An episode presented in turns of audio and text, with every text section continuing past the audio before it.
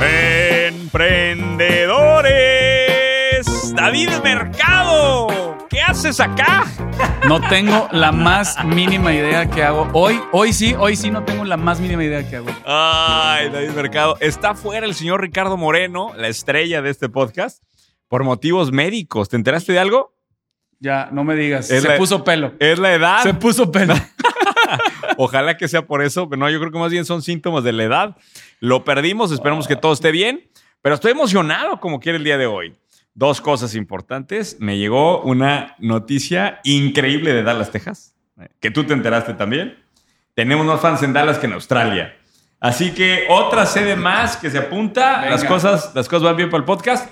Y no solo eso, invitadazo el día de hoy con nosotros, mi tocayo Carlos Solares. Bienvenido a este tu Buenas casa. noches, gusta estar aquí con ustedes, echar un cotorreo. bienvenido, bienvenido. Carlos Solares, eh, pues dueño, fundador de dos marcas diferentes, Greenford y Sengen. Espero que le diga bien. Pero sobre todo, cubriendo un espacio que nunca habíamos hablado en el podcast, David. Y que creo que da mucha tela de dónde cortar. Y creo que ahí quiero empezar el tema de biotecnología. Y se oye sexy biotecnología ¿no? cuando dices No, biotecnología. Es como cuando Van dices, cuando dices, de clonación también. cuando dices disrupción, ya se oye sexy nada más por decir, o inteligencia artificial. Pues este es otro de esos términos que vende. Sí, no, 100%. Te- Es raro, la verdad es que sí. Levantaste la nada más con el Sí, título. fui al ¿A qué se contrario, no, hombre. biotecnología? Yo hubiera, llegó un punto en mi ronda que yo hubiera me hubiera encantado. Le voy a poner biofintech o le voy a poner, la voy a disfrazar de, de, de proyecto inmobiliario en Mérida para levantar. Pues la verdad fue difícil porque lo primero que hay que hacer es explicarle a la raza qué es la biotecnología. Bueno, eh, vamos, a, vamos a empezar por ahí, toca. ¿Qué es la biotecnología? Me parece un muy buen punto de partida. La biotecnología, pues lo dice, lo dice la palabra, ¿no? La parte de tecnología creo que nos queda clara, ¿no? Es el uso de la ciencia para eh, manipular o hacer algo a nuestra voluntad. Y bio es pues todo aquello que vive, ¿no? Entonces biotecnología es pues hacer ingeniería y manipular a, nuestra, a nuestro propósito o a beneficio de la sociedad todo aquello que está vivo. Y en este planeta hay muchísimas cosas. Oye, pero ¿de dónde, cuál es tu formación o de dónde llegas a este, a este punto de arrancar Fíjate una- que unas marcas de biotecnología? Yo empecé mi carrera como ingeniero químico en el TEC de Monterrey allá hace algunos ayeres. Y siempre, Acá, ah, no, tú eres, tú eres IQA también. Ah, Bueno. pues acá tienes un colega, un Ya. colega, pero retirado del mundo de los alimentos. ya jubilado jubilado. de la ingeniería química. No quiero que me pongas ni examen Bueno. de fenómenos de transporte, transferencia de masa, ni nada por el estilo. Pues ya- a entrado en. Te, gastos. te perdiste, te perdiste de esa perdí. oportunidad. David Me perdí en el mundo del de- negocio. oye, pudi- pudiendo estar de este lado de la mesa vendiendo biotecnología Que este va a ser un duro y episodio para clavado, mí. y clavado en un instituto. Ya entendí por qué estoy aquí. Ya Ya. entendí por qué estoy aquí. Échale, tocayo. Pues ya entrado en gastos, de repente me empezó a entrar esta cosquilla de que esta, esta área de la ingeniería, pues todo, como que todo era de hace 40, 50, 80 años. Los libros, te acordarás, llevábamos, no puede ser en el 2010, llevábamos libros que se habían impreso en los 40. Entonces, como que algo me daba a mí así como que algo falta aquí. Y le empecé a rascar y me di cuenta que pues para allá estaba evolucionando esto. Y entonces me fui a Alemania Mm. porque estaba muy verde aquí en México el programa de estudios apenas y me eché el brinco el charco y terminé mi carrera allá, escribí mi tesis, aprendí sobre la materia y luego regresé a México y pues aquí estaba también pues muy desconocido el campo, ¿no? Tuvieron que pasar 10 años más para pues sacarlo del- del- de la caja de herramientas y ponerlo a trabajar. ¿Y qué hiciste en esos 10 años? Pues en los 10 años eh, yo empecé mi carrera allá en Alemania, fui consultor para una armadora de autos de una estrellita. Ya. Este, regresé, trabajé en un grupo automotriz aquí. Por un tiempo fui ejecutivo. Pero no metido en temas de biotecnología, o sea, Le- separado, lejos, del, lejos, separado o sea, del espacio. Llegó un tiempo en el que solito empezó a como a regresar, ¿no? Empecé yo a ver las noticias, empecé a ver este pequeñas notitas que iban saliendo. Cuando hice mi maestría, que es- yo terminé en el 2016 mi maestría, esto, haz de cuenta que, que reventó una bomba tremenda y alrededor de la escuela donde yo estudié la maestría, veías cómo empezaron a cambiar todo ese pedazo de la ciudad porque ahí viene la biotecnología. Entonces empezaron a fluir edificios y proyectos y empresas completas yéndose alrededor de este lugar en, en- en Cambridge, Massachusetts, porque era el momento de la biotecnología. Entonces dije, yo regresé a México pensando, pues algún día tiene que llegar ese momento en México y para eso alguien tiene que agarrar el estandarte y ponerse hasta adelante en la fila y echarle. Está chingón. Pero ¿cómo le... O sea, la, la aplicación comercial que estás haciendo ahorita de Exacto. la biotecnología del sector, ¿qué es? O sea, Mira, la aplicación comercial, lo primero es, o sea, una de nuestras marcas Greenford, lo que busca es retar la idea que el campo, la producción de todo lo que nos comemos de frutas y verduras, hay que bañarla de químicos para que sea eficiente y rentable. Eso es, una, eso es algo que era válido hace 15 o 20 años. Hoy ya no lo es. ¿no? Hace 30 años cobrar un cheque era válido que alguien agarrara tu papelito y fuera al banco y caminaran y fueran a una bóveda y sacaran el dinero tal vez hace 30, 40 años. Hoy ya no lo es. Pues así cambió. ¿no? Entonces Greenford se dedica a hacer productos para el campo que retan esa idea de que para ser rentable y sustentable necesitas de usar químicos dañinos que de largo plazo le hacen daño al suelo y a las personas. O sea, son más para temas de fertilizantes. Exacto. O sea, estamos hablando de control de plagas, fungicidas para que no se te marchiten las cosechas, eh, insecticidas, mejoradores de suelo, porque luego el fertilizante es darle Sí. de comer a la planta, porque le da de comer al suelo. ¿no? Fíjate que hace unas semanas, ¿te acuerdas del caso, David? El cuate que está haciendo la fumigación con drones. Sí, cómo no, de Es, Querétaro. es un gran caso.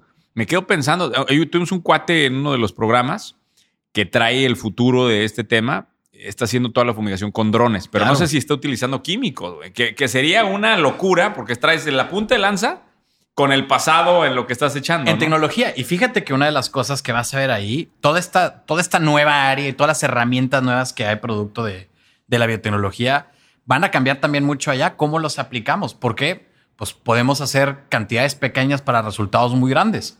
Y si tú tienes un dron, te pasa lo mismo que cuando SpaceX quiere mandar un cohete al espacio. El peso importa. Sí. Importa un chorro lo que va cargando tu dron. Entonces, igual hay ciertas aplicaciones y va a haber cosas que con esta forma de hacerlo, pues imagínate un dron que en vez de cubrirte un solo campo, te puede cubrir toda una región agrícola. ¿no? Está chingón. ¿Y el otro producto comercial que tenías? El otro proyecto es una marca que se llama Sengen. Y ahorita pues va a parecer que nada que ver una cosa con la otra, pero ahorita les platico cuál es la columna vertebral. Eh, Sengen es una, es una línea de productos o de servicios, productos, servicios, que buscan poner en las manos de las personas información y aprendizaje sobre sus propios genes y que los usen para mejorar su vida. Está chingón eso. Y digo, hay, hay- hay- hay que hacerle la prueba a Ricardo Moreno, güey, a ver qué, A ver qué hay, qué a ver, a ver qué hay en la, en la genética. Oye, entonces haces pruebas genéticas. Esto creo que en Estados Unidos ya es relativamente común, ¿no? Ya hay más, hay más proveedores allá del tema Allá, allá empezó a agarrar vuelo la cosa. Este, la tecnología, vaya, de la, de, la, de la parte de lo que está agarrado, esto viene de esos principios y todo lo que ellos resolvieron. No había alguien a ¿De qué te sirve la información genética? O sea, yo te doy mi información genética y, y ¿de qué te sirve eso? Híjole, para que se hagan una idea, los genes, haz de cuenta que es el, el- el- los programas de una computadora. Y en ese programa, en esos genes allá adentro, en ese pedacito adentro de tus células, vienen absolutamente todas, pero todas, todas, todas tus instrucciones de cómo funcionas. Entonces, cuando tú dices de qué me sirven, pues es.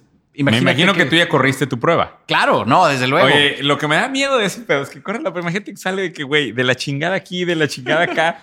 Yo tengo muchas cosas que están de la chingada. Igual y ni quiero saber, cabrón, ni quiero enterarme, güey. Pero eh, cuando te llega la prueba, que, o sea, ¿qué, qué viste tú? Mira, ¿Qué se ve? Yo, yo aprendí, por ejemplo, algo que en mi familia como que es muy normal. Yo veo de repente a la raza, por ejemplo, haciendo ejercicio y siempre tienes como el compadre que va al gym y se raya a- en un mes, está todo marcado y, y ya, ya está para Men's Health. Y uno que de repente tiene tres años yendo, Ese, ese es Ricardo Moreno. Ese es Ricardo Moreno. Ese pues resulta que hay un componente genético súper fuerte en eso. Y está en tus instrucciones adentro. Pero ¿a cómo poco hay un cuerpo. renglón en tu reporte resultados que dice No a ejercicio? Haz de cuenta, tal cual. A la En, madre. bueno, en tu, tu genética, imagínate que es como la enciclopedia británica, Sí, sí, sí, ¿no? sí, Esos libros extensos, enormes. Yo voy a leer, de, de esos 18 tomos, voy a leer 25 palabras, güey. 25 palabras. güey.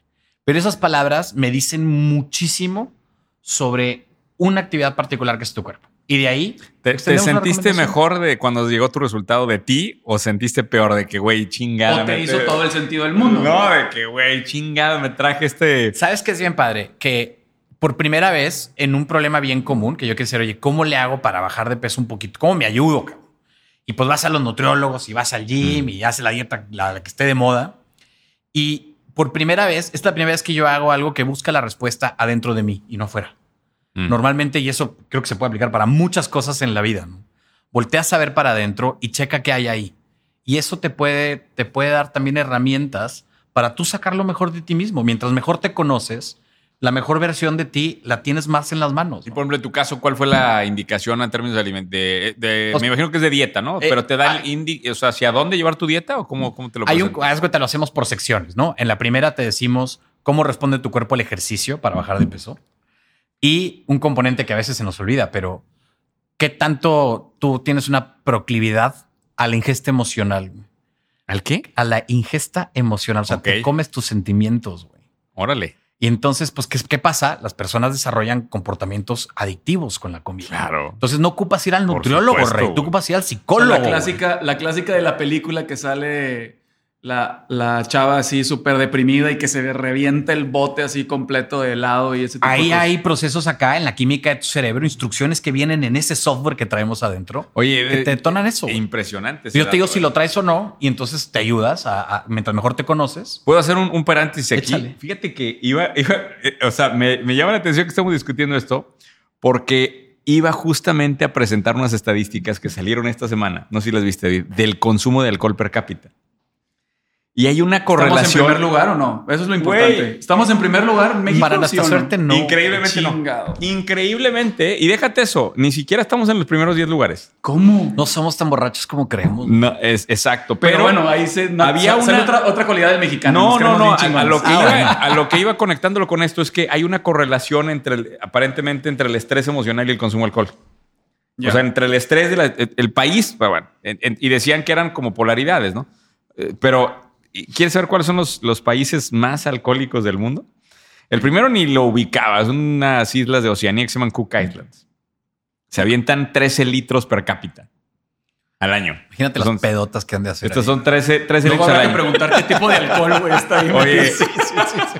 Latvia y República Checa 12.9 y 12.7 litros per cápita. Esos son los, digamos, el podio del alcohol per cápita. México, ¿en qué lugar crees que está? ¿Cuánto le echan de alcohol No. per cápita en, a México?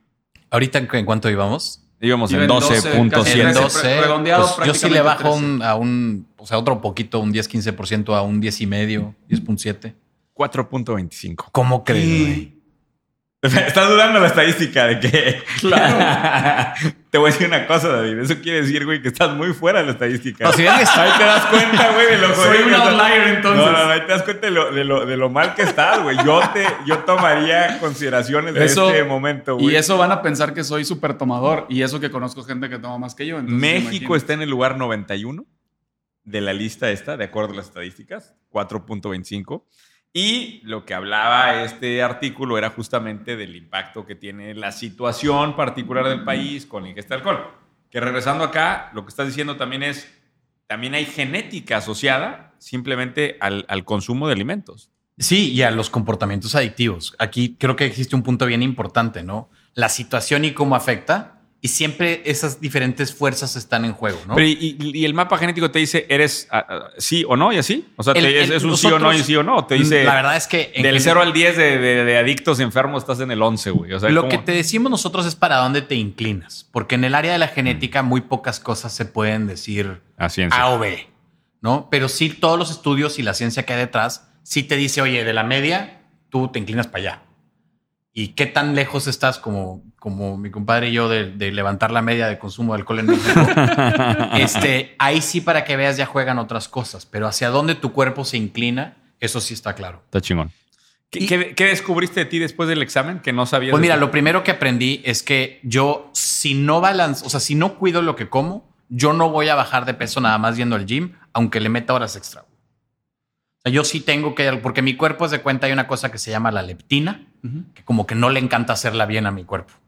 Y en- la leptina es la que te mantiene este, como que prendido y metabolizando y quemando grasa después de hacer ejercicio. Mi cuerpo pues, no le encanta fabricarla en grandes cantidades y no la expresa muy bien. Entonces, pues yo le tengo que cuidar a lo que me meto en la boca. ¿no? Sí. Que como quiera, digo, siempre han dicho que una parte muy importante es el tema de la dieta, ¿no? Claro. Y- pero, y hablando de esta parte genética, por ejemplo, eh, y ahorita que dijiste que fuiste a estudiar a Alemania y todo esto, hay una serie en Netflix que se llama Biohackers. Claro. O sea, teóricamente, bueno, alguien me dijo que tiene un- una cierta pizca de verdad lo que sucede en esa serie. Y en esa serie, digo, para los que no la han visto, la verdad, digo, está, está bastante interesante. ¿Vas a el final? Jugar, jugar con la genética de las personas para Mm. curar todas las enfermedades y erradicar enfermedades. Pero bueno, hay todo un tema de que juegas pues, a ser Dios prácticamente en la parte de medicina, ¿no? Y que es un cuchillo de doble. La verdad es Al es- final eso- vamos a llegar a eso. Vamos a llegar a editar los, los genes de los hijos. Y a seleccionar de que quiero ojo Ya lo azul, podemos estatura. hacer el día y- de o sea, hoy, CRISPR, Charlie. con CRISPR es. El, ¿haces el eso día o de no? hoy eso es técnicamente posible. Es éticamente muy cuestionable y gracias a Dios existen un- toda una comunidad de gente bien comprometida con esta materia que está teniendo esas conversaciones. Porque hoy, hoy, hoy, compramos en internet tú y yo con una tarjeta de crédito y nos llega a la casa las herramientas para hacer edición genética con, con células humanas si así lo quisiéramos hacer. Es la, tablet- la Hay que tableta de tener CRISPR, ¿no? Mucho cuidado. Que CRISPR ¿O no? es más bien un kit, imagínate como Sí. mi alegría de diferentes liquiditos que yo voy a combinar en la secuencia y proporción correcta, haciendo un resumen muy simple, para lograr editar ese software. Literal, la palabra que me interesa la voy a quitar y voy a poner otra. Y hoy, hoy, hoy, hoy ya lo podemos hacer. O sea, si tú me dices, oye, Charlie, este, ¿qué posibilidades hay de que a la hora de, de- de hacer un, un IVF, una fermentación, una fecundación in vitro, in vitro eh, me escojas ahí al que salió alto de ojos güeros? Pues eso es posible hoy. Hoy es Es posible. éticamente muy cuestionable, porque imagínate las diferencias sociales y que eso puede generar. Uf. Eh, pero eso se puede hacer hoy. De hecho, hubo un caso en China recientemente de una persona que lo hizo, violando todas las reglas de bioética. ¿Y, nas- y Y nació todos los el niño? códigos. ¿Ya nació? No, no sé si acabó de nacer, pero el chino argumentó y publicó que hizo modificaciones genéticas Ah. a, a un... Sí, que o sea, obviamente pues, hay un tema súper delicado porque, bueno, hay enfermedades que pudieras detectar desde ese punto y que las puedes y que las pudieras. El cuchillo siempre va a cortar para los dos lados. Sí. El mejor ejemplo que te pone es la bomba atómica, ¿no? O Claro. sea, por un lado fue una fuente de energía de- nos ayudó por décadas. Claro. Ahorita está un poco polémica, pero por décadas nos el desarrollo que eso creó y por otro lado puedes hacer un arma terrible, ¿no? Oye, y algo mencionaste también de aplicación en términos de, de- de- de salud, de belleza esto, ¿no? O sea, ¿qué otras aplicaciones ves o qué, o sea, qué, qué más estás viendo en el sector? Mira, ahorita nos interesa, ahorita el otro producto que nosotros tenemos te va a recomendar qué hacer para tu cuidado de la piel, ¿no? En, en función a estudiar características genéticas de tu piel, te podemos decir, oye, estos ingredientes sí, estos ingredientes no, este tipo de limpiadores, este tipo de sueros, porque si uno se para en el supermercado y ve cuál es la oferta de productos Claro, que hay, impresionante. es todo lo que te puedas imaginar. Entonces, de nuevo, nuestro lema es poner la salud en tus manos. Le damos información a nuestro, a nuestro cliente para que tome mejores decisiones. Fíjate, hablando de eso, esta semana justo me sorprendió un caso de cosméticos antiacné. Eh, de hecho, estuve revisando las estadísticas, esto yo no lo había visto. El, nada más el mercado de over the counter que dicen en Estados Unidos que son medicamentos sin receta para acné, estamos hablando de 2.5 billones al año. En el 2028 se proyecta 4.7 billones al año. Impresionante. Y hay una marca nueva. Esto, obviamente, a ver qué me recomienda mi examen genético de la materia, pero me sorprendió muchísimo estos cuates de Mighty Patch. Es una marca de parches que se utilizan. Te lo pones el parche en la noche y duermes con él. Si tienes acné y despiertas y pues te reduce, eh, básicamente, te quita la grasa y te reduce la visibilidad de tu acné. Yo no sé, ustedes son los químicos, pero utiliza algo que se llama hydrocolloid, no me acuerdo qué. Oye, lleva dos, menos de dos años en operación esta cosa. En este año, ¿cuánto crees que va a vender de parches? Y es directo a consumidor prácticamente. O sea, tiene, obviamente, tienda directo, eh, tiene su Shopify, tiene Amazon además, y tiene pocos deals todavía de. O sea, son pocos canales de distribución los que está, que eso fue lo que me sorprendió. 80 millones de dólares en ventas. Bárbaro. Y aparte, son productos con un margen bien interesante. 80 milloncitos. Y una compañía que fue rentable desde el año 1. De esos casos que dices, ay, güey, de repente volteamos y digo, ¿por qué no hay de estos casos, más de estos casos acá en, en América Latina? Pero ahí te demuestra, o sea, el mercado de, que me imagino que después, Tocayo, en algún punto, si estás controlando la información de qué es lo que les funciona y qué es lo que no, después vas a poder controlar qué producto Que le vas a o no mandar. tengas acné y no andes ahí. Otro, otro gran detalle de primero de ética y de regulación que hay que cuidar mucho en esta industria. ¿no? Eh, la información genética ahorita está hoy en debate en México un poco menos avanzado, pero se está empezando a legislar al respecto. En Estados Unidos ya muy claro y en Europa el debate es muy álgido. Pues es información personal. O sea, tú, si, o sea, las instrucciones de cómo funciona todo tu cuerpo se me hace algo como bien Ultra pues, casi personal. íntimo, ¿no? Sí, sí, sí. Imagínate esa información en manos de una aseguradora cuando tú estás recién nacido. güey. Híjole, ¿se las decimos o no se las decimos? no? Está cabrón eso. Está cabrón. ¿Y Entonces, hay asegurados que están entrando a ese juego? 100%. Ja. Y lo hacen de manera muy indirecta, usando Big Data y otras cosas, pero tú cuando en Estados Unidos te haces un análisis de estos, puedes decidir si tu información se queda en la base de datos o no. Y hoy el FBI la está usando para encontrar homicidas de hace 40 años. Mm. Porque a final de cuentas, pues todos en esta vida estamos conectados en, en mayor o menor grado. Y entonces han ha habido casos donde te encuentran, cabrón. Porque tu primo segundo y un primo tercero y el otro primo eh, ven las coincidencias en los genes y como triangular en un mapa en tiempos La de navegación de, de- la guerra mundial o la señal de celular, te triangulan la persona, güey, con sus genes. Hoy. Entonces es un tema que sí hay que echarle el ojo. Oye, Tocayo, ¿y dónde, o sea, fuera de lo que estás haciendo tú en tu compañía, qué otras oportunidades ves desde tu... Siempre aquí a, los invitados que tenemos les pedimos que nos manden dos, que nos den dos o tres ideas de cosas que ven realmente como oportunidades. Imagínate que alguien te dice, oye, quiero hacer una empresa hacia allá, o quiero, o, le estás recomendando a un sobrino que se mete a un sector nuevo, o simplemente alguien que quiere abrir negocio. ¿Qué ves tú en el sector? Y desde donde estás parado, ¿qué oportunidades ves? Mira, lo primero que yo veo es, pensemos que esto de la biotecnología es, es, es una plataforma, ¿no? Así como se abrió una economía a partir de la computadora personal o a partir del smartphone. ¿no? Antes de que hubiera esto, no había toda una economía de billones de dólares en el término americano de apps. Ese mercado no existía. Totalmente. Esta plataforma creó la economía de los apps. Bueno, la ingeniería, la biotecnología va a ser una plataforma que va a crear economías completas. ¿no? Antes, lo quiero decir así porque yo voy a hablar de un pedacito que es de lo que estoy más familiarizado. ¿no? Eh, lo primero que veo es que se van a abrir soluciones personalizadas para la salud y la medicina y eso ya le queda muy poco tiempo antes de que lo que empecemos a ver. Te pongo un ejemplo, a ti te da gripa y vas al doctor y te dice, tómate esto para quitarte la tos.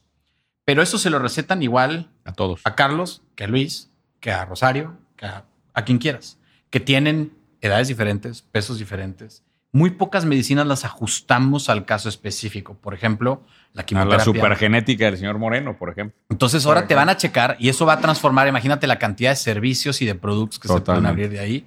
Ahí va a haber N, pero N oportunidades de personalizar. Ahorita ya hay servicios de personalización de este tipo Sí. en Estados Unidos. Por ejemplo, uno de los negocios que yo conocí cuando estaba estudiando mi maestría y ahí como que me empecé a enamorar de esto, lo que hacen es que a la gente que sufre de cáncer le toman una muestra de su tumor.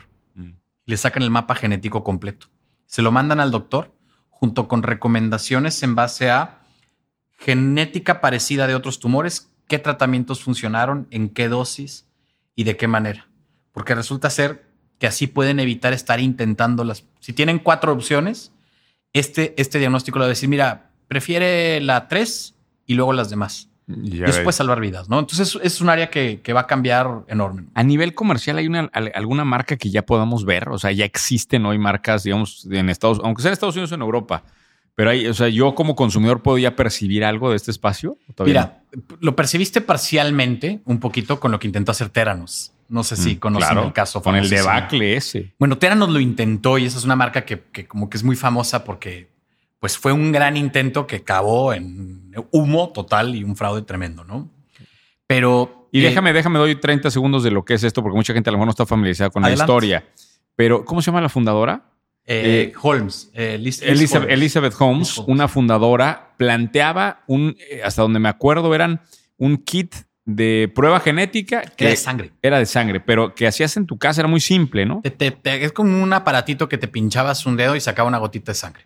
Y ya eso lo podían ellos usar para estudiar N cantidad de cosas sobre tu salud, ¿no? Y era, era un poco, o sea, la tesis, no estoy diciendo que sea, que sea, pero era similar en el sentido que te daba la información genética para de ahí empezar a, y a generar N negocios. Genética y no genética, pero le, le da, le leía todo y eso era bases de datos para las compañías farmacéuticas, para las compañías de productos de cuidado de la piel, para los productos de, de fragancias, para predecir, por ejemplo, sabía, el, el gobierno americano estaba interesado en saber cómo se iban a mover cuestiones de salud pública a nivel muy macro Sí. usando ese tipo de cosas. Y luego aparte levantó una ronda y luego otra ronda. Y en Y otra, y cosa otra, fue de otra. 24 meses, traía una ronda, una evaluación ya de billones de dólares como empresa privada. Así es. Y de repente si no me equivoco, alguien empieza, un reportero fue el... un el- ex empleado. Un ex empleado es el que empieza a decir que no hay nada atrás. Nieto de un consejero de la empresa. Ah, mira. Y le quitas de cuenta, le quita el alfiler del que estaba agarrado todo el The teatro whistleblower. y para abajo. De la noche a la mañana. Ahorita creo que recientemente las- la- está su juicio corriendo ahorita. Sí, sí. sí. Está metida en una bronca seria. Pero bueno, el cuidado de la salud viene, digo, ahorita está muy enfocado en el cuidado del cáncer. Vemos compañías como, y síganlas, son públicas algunas de ellas, Amgen, este, Genentech. eh, ¿Que están ¿Son startups recientes o son empresas que ya tienen ya años tienen, en el ya sector? tienen su rato, pero empezaron a poder materializar el producto cuando se destapó estas tecnologías que les digo tienen cuatro o cinco años disponibles. Impresionante. Entonces eso en la salud. Otra cosa que yo veo que, que va a ser un, un campo también que va a cambiar para siempre, tiene que ver con, con la forma en la, que, en la que nos alimentamos. ¿no? Hoy, si vemos, pues, claro que no es sostenible la forma en la que obtenemos nuestra comida.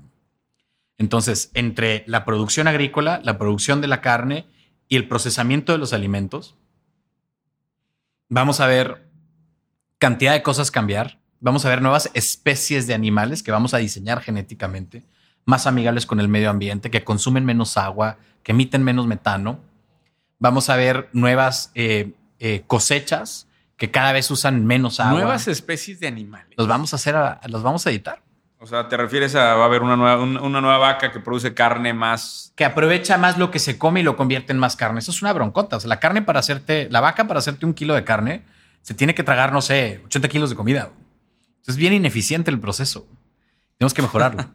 O sea, de hecho, por ejemplo, ahorita tocando ese tema que, es- que estás diciendo, una de las notas que, que también me topé era la leche de pistache sí, claro. en lugar de leche de almendra, que mucha gente, digo, intolerantes a la lactosa y pues también los veganos y todo este rollo. Pero te dice aquí que, por ejemplo, que la leche de pistache usa 75% menos agua que la leche de almendra. Y sin embargo, si nos pusiéramos a sembrar pistaches para darle leche a todo el mundo, creamos otro problema ecológico. Y entonces, con biotecnología vamos a poder ir haciendo ingeniería para ir cuidando esos aspectos, ¿no? Si sembramos demasiado pistache y luego hacemos un- y luego llega una plaga que afecta el pistache, nos quedamos sin pistache en el mundo, ¿no? Y sin leche. Y, y sin leche, imagínate. Entonces vamos a poder ir controlando y cuidando esas cosas. Y eso va a cambiar, olvídate, las cadenas de valor en el área de los alimentos. O, por ejemplo, ve la tendencia ahorita a quitar colorantes, conservadores, eh, materiales de empaque, todo el plástico que Mm. está alrededor de nuestra comida. Con biotecnología, olvídate colorantes sintéticos y químicos, olvídate de, preserva, de, de preservarlo por medios químicos y artificiales y olvídate de empaques que acaban en la basura podemos hacer bioplásticos degradables en agua para afuera o en, o en otro tipo de Claro. productos. ¿no? Ahí tienes una chingomadral de oportunidades. Olvídate, o sea, o sea, no te estoy hablando de oportunidades específicas, hablo de industrias completas, cadenas de valor que valen miles de millones de millones de dólares que se van a transformar así como nos pasó con la tecnología Fíjate digital. que siempre el, el reto que yo veo cuando tienes industrias así que están haciendo es que ahorita enfrente tienes 40 caminos diferentes, ¿no? Claro. O sea, conforme vas avanzando, vas evolucionando y vas fondeando la compañía, hay tantas posibilidades que para escoger una, ese va a ser uno de los temas críticos, ¿no? En, el, en, en la definición del negocio. Ahí creo que entra mucho la vocación de cada uno de los equipos. Por ejemplo, mi equipo de trabajo, pues tenemos muy claras cuáles son nuestras competencias, ¿no? Tenemos una plataforma donde manejamos bien la edición genética y manejamos muy bien como la, la reproducción o la replicación de los, de los, de los organismos vivos. Entonces, hay ciertas partes donde bueno, nosotros deliberadamente dijimos, ¿sabes qué?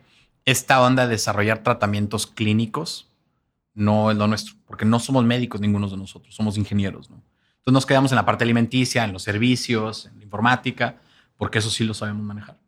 Sí, fíjate, me, me quedé pensando en esto que te digo porque, bueno, no sé si se enteraron que recientemente esta semana se anuncia la, la división de General Electric. Sí, la, la separación. La de separación. Justo fue esto hace dos días, ¿eh?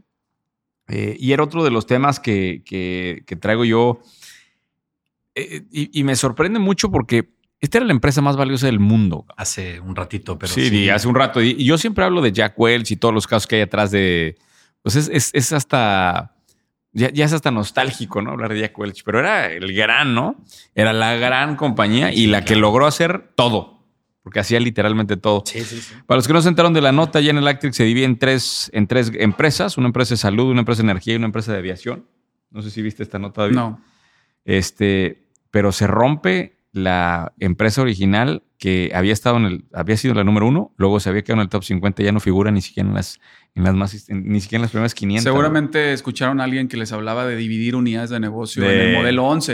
a Eh, lo mejor se me hace que tomaron esa Oye, referencia. Pero, güey, ya no figuran en las primeras 500. cabrón. Me deja muy preocupado. Primero por... O sea, porque creo que la- lo que va a suceder con las bolsas y con los mercados públicos es que se va a llenar de empresas de tecnología. ¿Estás de acuerdo? O sea, lo que está entrando es, es, es esto.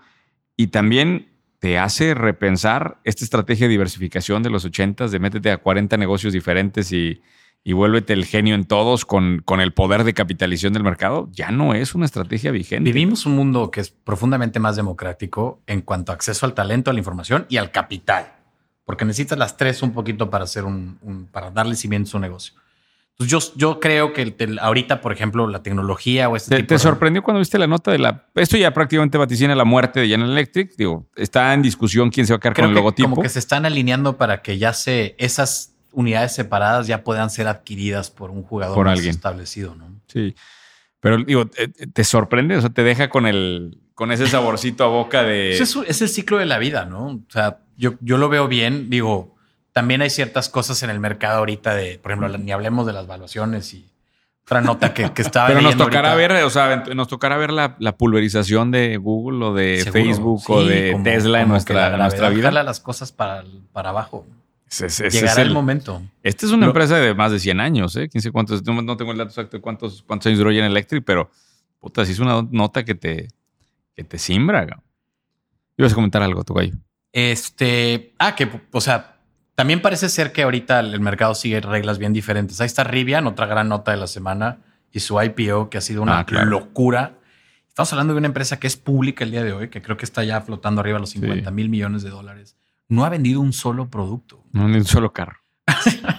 1800, Amazon- 1892, nada más El para de- dar el de dato General de Electric. General Electric. Y, y lo de Rivian, Tesla, que Amazon es de los principales accionistas, cabrón. Eso también chingada. Eso ya empiezas a ver en el nudo de enredo. Pues es que ya a ese nivel se convencen entre esos güeyes. ya se dan vuelos solos. Eh, Sí, está muy, Tú está di muy y cabrón tú ese tema. y- Oye, ¿y cómo viviste? Hablando de evaluaciones y de estas locuras, Tocayo, ¿cómo viste el proceso de levantamiento de capital? Algo comentaste al inicio que no fue tan sencillo como, como lo dicen en los podcasts de negocios. No, no, no, mira, te lo digo que llegó un punto después de, después de estar dando las vueltas por las, por las aulas del Venture Capital en México, que dije, híjole, dijo, hubiera yo preferido pichar una fintech o este, inventarme, no sé, este, un asunto de delivery o algo, algo as a service antes de venirme con esta idea de biotech.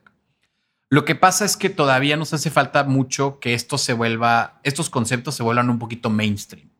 Ahorita ya empezamos a ver un Sí. poquito CRISPR, por ejemplo, ustedes me lo comentaron, ¿no? sí. El hecho de que ya le suene, pues es como que en- imagínate que en 1970 tuvieron hablado de, de sistemas operativos, De inteligencia artificial o inteligencia artificial. Había muy poca gente. Se va a ir popularizando y creo que esto va a crecer un poco, sobre todo cuando se vean ejemplos de éxito en México, en América Latina, de que aquí hay cómo crecer. De cosas. Tú hablabas de diversificación, ¿no? Yo iba con mis investors y una de las cosas que yo les vendía es, igual y tu portafolio ya está lleno de servicios y fintechs y plazas de locales o proyectos inmobiliarios, ¿no? Esto es una excelente estrategia de diversificación porque aquí hay un mercado no correlacionado con una tecnología diferente que puede ir a varios mercados, ¿no? Y entonces poco a poco, después de rascarle mucho, yo hice una rondita semilla porque también creo que el, el- el dinero de equity es el dinero más caro que puedes pagar. Es un dinero muy útil y muy necesario, pero hay que usarlo con mucha inteligencia. Es dinero caro. Y eh, pues la moda esta de, de tener un startup que sigue subiendo la, la evaluación y nunca vender un producto hasta que llegas al IPO, pues no es mi filosofía. Y no sé si necesariamente pueda aplicar en Latinoamérica, ¿no? Creo que estamos todavía un poquito lejos Pues, de algo así. Ahí vamos, ¿eh? Hay varios ejemplos de lo que está haciendo eh, el Vision Fund aquí en América Latina que, que se inflan de repente los tickets. Y, pero a final de cuentas, como yo estoy trabajando ahorita en un área que está pues, muy virgen el terreno, tengo la oportunidad de usar mi tecnología, mi multiplicador para moverme con libertad en el mercado sin tanta presión de la competencia y entonces sacarle margen y cash flow as soon as possible. Claro. Entonces hice una rondita semilla. La idea es hacerme autosuficiente en efectivo a- al final del primer cuarto del año que viene. Y entonces ya veremos, ¿no? ¿Qué sigue? ¿Nos vamos a Estados Unidos a, a levantar capital de riesgo fuerte? o igual y nuestro camino es más por la deuda y otro tipo de estrategias que tú has comentado aquí en tu podcast. Sí, la verdad es que siempre es una combinación de temas, pero, pero justo ahorita yo estoy con Ricardo, el otro, el otro participante de este podcast, eh, levantamos en el Roadshow precisamente levantando una rondita para la, para la fintech, las que están de moda, que, Sí. que de hecho te voy a decir una cosa, eso lo decimos en las juntas, ¿eh? 40% de la inversión de Venture Capital en América Latina está en la fintech. Está hot, sin duda, Sí, sin duda. eh, Entonces llegamos y pues nosotros sí, sí nos colgamos de ahí, Te ¿no? subes al vagón. Y no está mal. Digo, creo que también hay todavía mucho que se puede crear en. México, ¿no? Si está fluyendo tanto dinero es porque hay muchos problemas de mercado que se pueden resolver. Este, yo nada más estoy como levantando mi banderita. Ahora imagínate que como en la guerra, el primer loco que agarró la bandera y se fue a cruzar el campo en biotecnología, pues ahí estoy yo junto con otros pocos pioneros y temerarios. ¿no? No, y qué chingón. Y, y la verdad es que chingón que tengamos en el podcast porque eh, a veces siento que de repente rondamos en lo mismo, ¿no? Entonces, tener un tema nuevo es eh, ángulos nuevos y demás. Y, y bueno, es- eso, eso hace falta. Y fíjate que hablando de, voy, a meter yo algunos de mis temas porque tengo también, y, y que están relacionados justamente ahorita, hablando de lo que decías de evaluaciones y startups, Morgan Stanley está desarrollando un nuevo servicio que también me abrió los ojos mucho, que para sus clientes de sangre azul, o sea, de buen nivel, arriba de 10 millones de dólares de patrimonio, está permitiéndole eh, adquirir acciones de startups privadas eh, en un tema, en un mercado secundario. Esto es un dato interesante porque pues creo que todos se están dando cuenta, bueno, quienes están en Estados Unidos sobre todo se han dado cuenta que el mercado de venture capital ha sido mucho más exitoso que inversiones en bolsa tradicional. 100%. Y entonces ahora lo que quieren es darle más acceso. Lo que me sorprende es que se esté permitiendo en temas de empresas privadas, ya que se hay un mercado secundario. O sea, se van a estar tradeando acciones cuando ni siquiera estás en bolsa. cabrón. Pues eso es bueno, creo yo, porque acuérdate que las fuerzas de un exchange es eficientizar el mercado, ¿no? Cuando si, si nada Sí, más nos darle enteramos salida. tú y yo de que hay una buena oportunidad de inversión, tú y yo como investors podemos ir con el emprendedor y usar nuestro poder de influencia para bajar un poco su precio. Nos conviene a nosotros comprar barato. Buy low, sell high. Correcto. Pero si esta, esta- este emprendedor es capaz de exponer su proyecto a 300 personas, ahora la dinámica competitiva la cambia el emprendedor por el mango. Y nada sonsos Goldman Sachs se ponen en medio. Y Morgan, Morgan Stanley. Morgan Stanley, Sí. sí, pues ninguno de los dos socios, pero estos se ponen en medio aprovechando que va a haber un intercambio de, de, de bienes y de información que vale una lana y cobran su comisión. ¿no? Yo, yo lo veo súper bien. La verdad es que viva el libre mercado y viva la competencia. Y esto que van a hacer ellos, pues pone a competir a los investors Claro. por los proyectos. Y aparte le va a dar otra vez todavía más ruido y más eco al desarrollo de startups, que creo que es el futuro. cabrón. O sea, viene un, viene un, creo que viene un cambio de modelo en la creación de empresas que hay que reconocer. El modelo de empresas rentables tradicionales de crece con tu propio flujo, que está muy bien y nosotros inclusive lo, lo predicamos y lo platicamos en el modelo del, del instituto, pero ya hay un momento en donde pues también ya el ecosistema maduró y estamos llegando al punto en donde hay que desarrollar empresas que no le apunten la rentabilidad. Lo más importante es que haya opciones. Y como tú bien lo has mencionado en tu podcast, el emprendedor, tanto el emprendedor como el inversionista tienen que saber que hay diferentes caminos, cómo son diferentes y para qué sirven, ¿no? Entonces ahí es donde todo eso va a ayudar. Fíjate, a mí me tomó más de, más de 10 años. Yo tuve una carrera corporativa antes de andar en esto. Y mira, después de dos, dos ingenierías, una maestría de 10 años de, de ejecutivo en un grupo privado, nadie me enseñó a levantar. Yo no sabía levantar lana. Entonces hace cuenta que estaba Está cabrón. con Nadie los chavitos salidos de la prepa en la misma sala de espera para hablar con un venture, ven- un VC en Guadalajara, por ejemplo, ¿no? Porque, pues, nadie me había enseñado. Entonces, no había una verdadera ventaja competitiva en el arte de levantar dinero entre un chavo de 18 años y tu servidor, que ya les lleva unos... Que te voy a decir una cosa, lo que me sorprende, y sí lo, hoy todavía no te puedo decir qué tan fácil o difícil ha sido el levantamiento, no vamos a cerrar nuestra ronda, pero lo que sí me sorprende es que las puertas sí están abiertas. Sí, ¿eh? claro. Yo, Sobre todo ahorita. Sí, yo, yo tengo, digo, obviamente llegamos a algunos de los contactos míos, pero ya hemos llegado en frío con personas que no ubican, que no me ubican, amigo, al señor Moreno. Llegamos con ellos con la propuesta y sin, simplemente con decir la empresa, nos dicen, llénate este Google Forms y si nos gusta te hablamos y ya hemos tenido varias citas de esas. empiezas a ver procesos estructurados para hacer esto. Eso significa que del otro lado hay profesionales Claro. de la inversión de riesgo.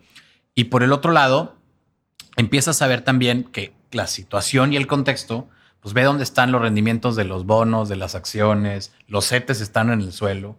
Pues para un inversionista vale mucho más la pena hoy que antes agarrar un pedacito del portafolio y entrarle al riesgo. Y eso es en beneficio de los emprendedores, de la economía, de la sociedad, de los empleos. Qué maravilla. No, y, y en- perdón que te interrumpa. Y, y aparte creo que sobre lo que estabas comentando es, o sea, el tema de la velocidad. Sí, claro. hablabas de que, oye, ¿y cuántos años y te toma y con flujo propio? Y, y hoy, en el mundo en el que vivimos, no te puedes esperar ni 30 segundos, güey.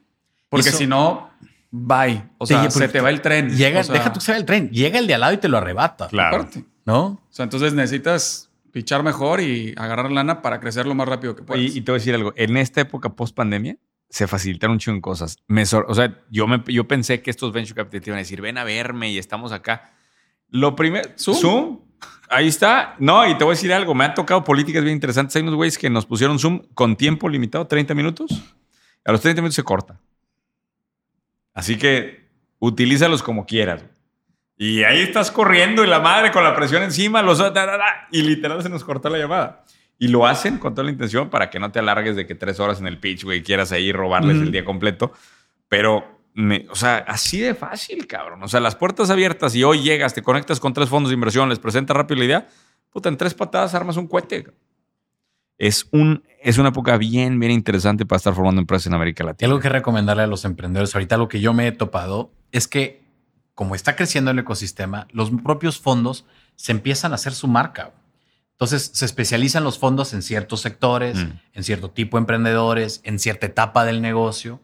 Entonces te vas a topar o ya te topas en México fondos que exclusivamente invierten en productos para consumidores. Punto. Porque es su expertise, porque lo saben leer bien y porque los pueden, les pueden agregar mucho valor aparte de darles dinero. Imagínate la propuesta de valor que Sí. es eso, ¿no? Sí, Vas sí. con un investor que no nada más te da algo de lana para arrancar tu negocio, pero te da un equipo con experiencia, muchos errores y lecciones cometidos y aprendidos, que creo que le da más atractividad al inversionista como mercado. Sí, totalmente. Entonces es, es, es, es un nuevo mundo interesante esto de... Oye, traigo una, una empresita que, que me gustó, que también lo quería traer acá a la mesa. Una marca de ropa que se llama Everlane. Este es un caso bien interesante porque desglosa todos. O sea, fíjate, entras a la página, es directo al consumidor, o sea, una página eh, que, que manda y entrega directamente la ropa. Everlane se llama. Y lo interesante es que tú te metes a ver, por ejemplo, esta camisa y te dice de la camisa todos los costos. La tela costó tanto, la mano de obra costó tanto, el traslado costó tanto, los botones costó tanto, la mano de obra costó tanto, la utilidad es tanto Ay, güey. y te pone números abiertos de todo lo que estás comprando. Uf. Uf. Interesante, ¿no? ¿Qué opinas, mi tocayo? ¿Qué opinas de este rollo? Híjole. Números abiertos. Números, A yo- fíjate, yo, yo hace. No te puedo decir, o sea, hace como 7, 8 años abrimos los números en, en- en una de mis empresas y ahora lo- los hago en todas las empresas, son números abiertos, pero de manera, manera interna. Que A tu mí que- equipo. así es. Todos los equipos saben cuánto gana todos. Eso fue un, al, me acuerdo al principio cuando hicimos esto, un gran reto para los líderes que se enteraran la gente de abajo, que si ganaban, que si no ganaban. Mis socios también cuestionaban, oye, ¿qué pasa si se enteran? A ver, números abiertos. Y en esa, después de esa transición, te juro que cambió la cultura de la empresa porque hay un sentido de pertenencia basada en esa transparencia con la que operamos las organizaciones. Y eso, el valor que tiene para una empresa, eso para mí es incuestionable. Pero esto, cuando lo leía, pues sí me reventó el cerebro porque ya no es transparencia interna, es transparencia hacia afuera. Híjole, yo, yo veo aquí que, por ejemplo, alguna vez me tocó estudiando el posgrado en negocios ver cuál es la estructura de costos de un tenis de una marca deportiva famosa, ¿no? Y la verdad es que tú compras un producto que vale tú, por, por ejemplo, 100 dólares y te das cuenta que la manufactura del producto per se fueron 4 dólares. ¿Cómo me explicas entre los 4 y los 100 qué pasó, cabrón? Dice, me están robando, ¿no? Pues te das cuenta De que hecho, en, las- en las marcas de, de moda, en las marcas de lujo, esos tú son ves el- el- de costos. güey. El otro día estaba viendo el costo, creo que el costo de la una bolsa Louis Vuitton era de, de 72 dólares. Mm. De una bolsa que vale 5 mil. Así, costo, costo directo del producto 72 dólares. Ahora, ahí no me acuerdo el dato exacto, pero. No, aquí eh, ya, aquí ya me metí a la página de Everlane y ya me metí a ver así un pantalón que vale 1,640 pesos. Está, en- ah, está aparte en México también. Sí, así lo pusieron. ¿Y cuánto? Materiales 224. Hardware, o sea, los botones y, supongo el cierre y ese tipo de cosas, 55 pesos. Mano de obra, 162. Digo, viene con centavos, eh, estoy redondeando todo. Eh, eh, impuestos, 73 pesos. Y logística, 11 pesos. Cabrón. Pero justo lo, creo que lo que está tratando de transmitir esta marca es no queremos ya, como consumidores, o sea, saber que estás pagando precios irreales, ¿no? Bueno, Es- yo- quere- queremos ser más conscientes de las compras que estamos haciendo. Ese es el, el- un poquito el, el- el argumento. Yo quería agregar que, por ejemplo, cuando estudié los estados de resultados de una empresa, una marca de lujo muy famosa, haz de cuenta que son dos empresas. Una que obtiene sus productos para vender los distribuye los entrega en las tiendas. Y una empresa de marketing que tiene que gastar cantidades de advertising para mantenerse relevante y para gener- generar ese valor de marca, que todo el costo de esa, esa empresa no gana un peso. La que gana es la que vende. Y todo el costo de esta empresa de advertising, ¡pum!, se lo suben al costo del producto. Y entonces lo- la bolsa de Louis Vuitton que costaba 70 dólares, de repente sí cuesta 1.800 dólares. Sí, o cinco mil. eh. Porque le tuvieron que meter a esa otra empresa, que es la que genera que la marca Louis Vuitton tenga un equity gigantesco. ¿no? Eso se hace con capital. Eh, eh, Y justo eso me parece bien interesante analizar de todos los que son productos a consumidor.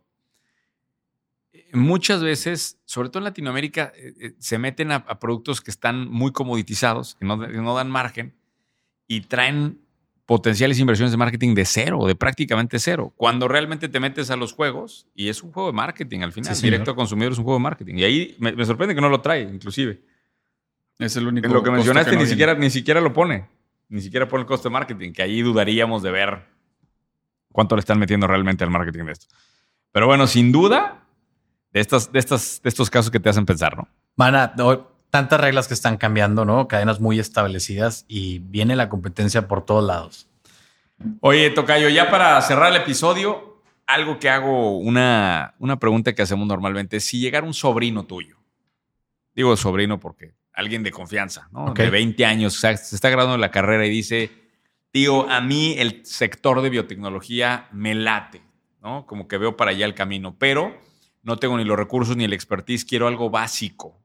¿Qué otras líneas de oportunidad ves? O dónde, no necesariamente en biotecnología, ábrelo a, a cualquier tema, eh, puntos de oportunidad básicos para quien vaya arrancando, también nos gusta presentar ahí de repente. ¿Qué le recomendarías a ese sobrino? Mira, yo creo que una gran herramienta es el sector servicios. Por definición económica, el sector servicios no requiere de una infraestructura muy grande y sobre todo de activos fijos y máquinas para hacer las cosas.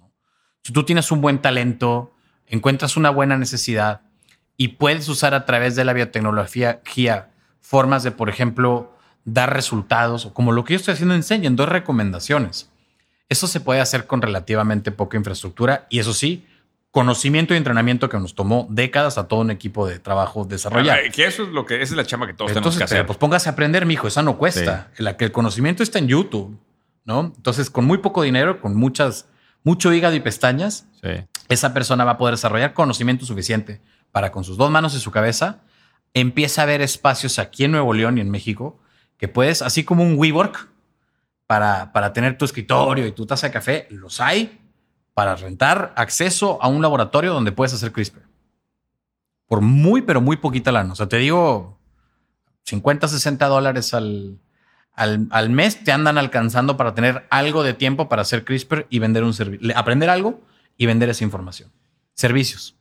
Impresionante. Y, y- y creo que eso está la, o sea, en the fingertips, o sea, está a la vuelta de la esquina. Ya, ya, ya. Y ojalá venga cada vez más rápido. Estoy muy emocionado de, de ser parte de este movimiento y sobre todo, algo que yo le digo a mi, a mi equipo de trabajo, que aquí me acompañan un par de ellos, nuestro objetivo es volvernos ancestros dignos de admiración.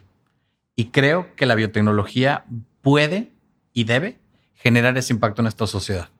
Dejarla un poquito mejor que como la encontramos. Todo el daño que le hemos hecho a este planeta, todo el daño que le hacemos a nuestra salud, podemos cambiar eso verdaderamente. En el Inter hacer un gran negocio y ser dignos de admiración cuando tres, cuatro generaciones delante. Qué buena, qué buena nosotros. frase ya para Bonita. cerrar el episodio. Qué chulada, Tocayo. Muchas gracias por, por tu tiempo. Cerramos normalmente el episodio diciendo dónde te pueden contactar. Si alguien quisiera entrar a este mundo de la biotecnología, si alguien quisiera contactarte comercialmente con tus marcas, ¿dónde te encuentran? Primero Instagram, arroba sengen.mx, arroba Greenford. ¿Puedes MX, deletrear Sengen? Porque Z-E-N-G-E-N. Zen, como la, el budismo Zen, Zen, sí. y Gen de, De genes. Zen Gen. Eh, y Greenford, Green, verde en inglés, Fort, F-O-R-T, MX.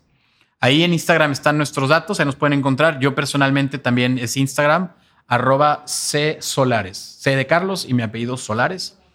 Ahí estamos, este, pues para cualquier pregunta y demás, ahí lo encaminamos a, a todo un equipo de trabajo maravilloso con el que. qué chulada, ¿no? Biotecnología. Señor David Mercado, eh, vienen, giras, vienen giras importantes, ¿no? Para Fly Mastermind. Correcto. Eh, platícanos un poquito de lo que tiene el programa en las próximas semanas. Pues ¿no? próxima semana vamos a Miami. De hecho, este episodio ya sale cuando estamos en, en físicamente en ah, Miami. chinga, esto otra vez. Físicamente estamos en Físicamente Miami. estamos en Miami. Cuando están escuchando esto, Cuando estamos en escuchando Miami. esto, estamos en Miami. El, el aprox- el- el- el día 18 estamos en Miami. Eh, vamos a ir a Nueva York a principios de diciembre, el día 3. Y, eh, Nueva, y Houston, eh, 13 y 14. Houston, para que los que quieran ver el tema de planeación 2022, lo vamos a ver en Houston. Correcto. Y váyanse, Madrid, váyanse 10 de apuntando ya. Hay que, hay que comprar los vuelos esos de, para cruzar el charco porque Es correcto. nos espera un, un eventazo allá en Madrid, 10 de enero. No se vayan a perder la oportunidad. Bueno, pues con esto nos despedimos. Eh, cualquier cosa referente también al fondo que tenemos para inversiones en tierra, bus- véanlo con Ricardo Moreno, ricardo.com. Y bueno, muchas gracias por un episodio más y por la Un oportunidad de compartir estas, estas mesas. Gracias a todos. Esto es Ideas de Master Muñoz.